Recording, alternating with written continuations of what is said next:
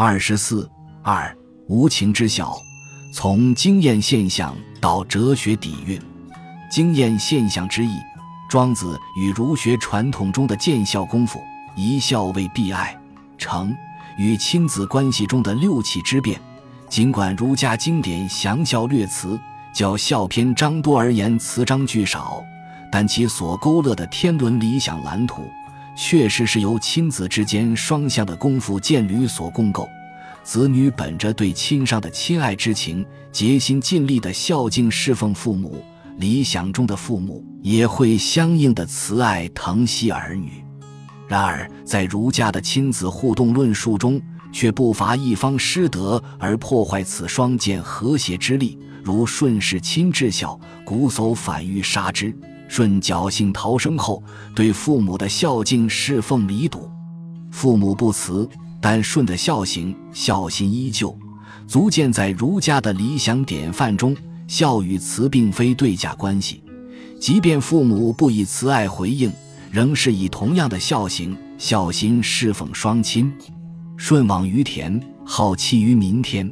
作为儒家行孝典范的舜，面对己孝而父母不慈的境况，心灵可以失去平和，伤痛悲哭。反观庄子的外物，则将孝己和曾参这两位儒家孝行的正面典范。视为负面势力，人亲莫不欲其子之孝，而孝为必爱，故孝己忧而曾参悲。因高宗之子孝己是亲至孝，一夜起身五次之多，探视就寝中的爹娘一批是否够暖，枕头高度是否适当。孝己爱亲如此，其父高宗却为后期谗言所迷惑，流放孝己至死。孔门孝子曾参，耕作时不小心除伤瓜秧的根，其父曾吸气得以大杖击其背，曾参晕倒在地，许久才苏醒过来。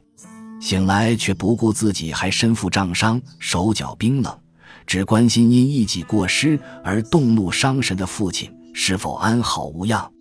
向父亲请安后，退下回房，马上取琴弹唱。好让父亲知道自己身无大碍，喜乐安康而宽心，将孝心、孝行推展至极致的孝己与曾参，生命遭逢己孝而亲却不慈的逆境，内心不禁涌现悲叹、动荡忧伤。孝己和曾参在面临孝为必爱的人伦之变时，古无须于放弃孝敬之志行，内心却是忧悲不已。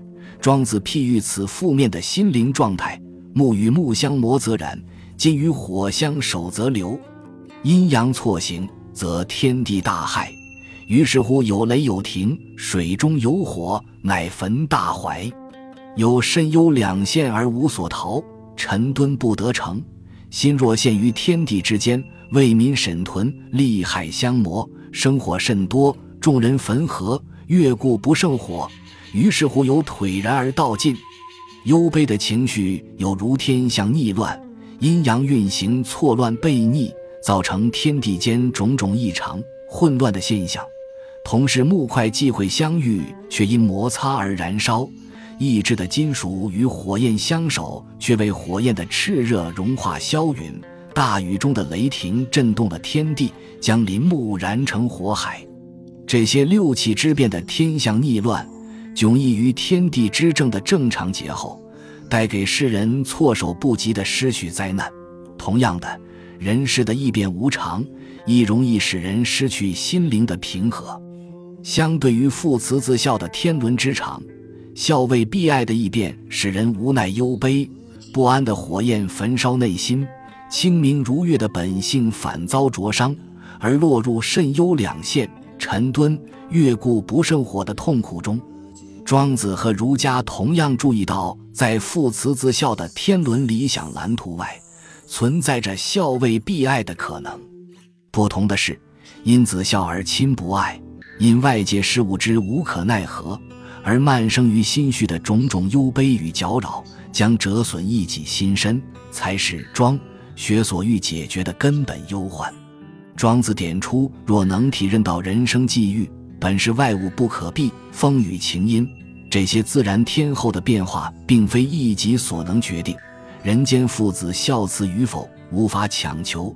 放下对天伦理想蓝图中非父慈子孝不可的执着，事变为常地明白依序更迭，节后正常的天地之正与暴雨飓风、冬雷夏雪的六气之变，皆属自然。接受父慈子孝的理想处境和孝为必爱的反常境遇，同为人间真相，则即使外在风景常亦各有瞬息万变，人皆能以安时而处顺。无应凝搅扰的心灵状态，保全生命中最重要的真宰真君。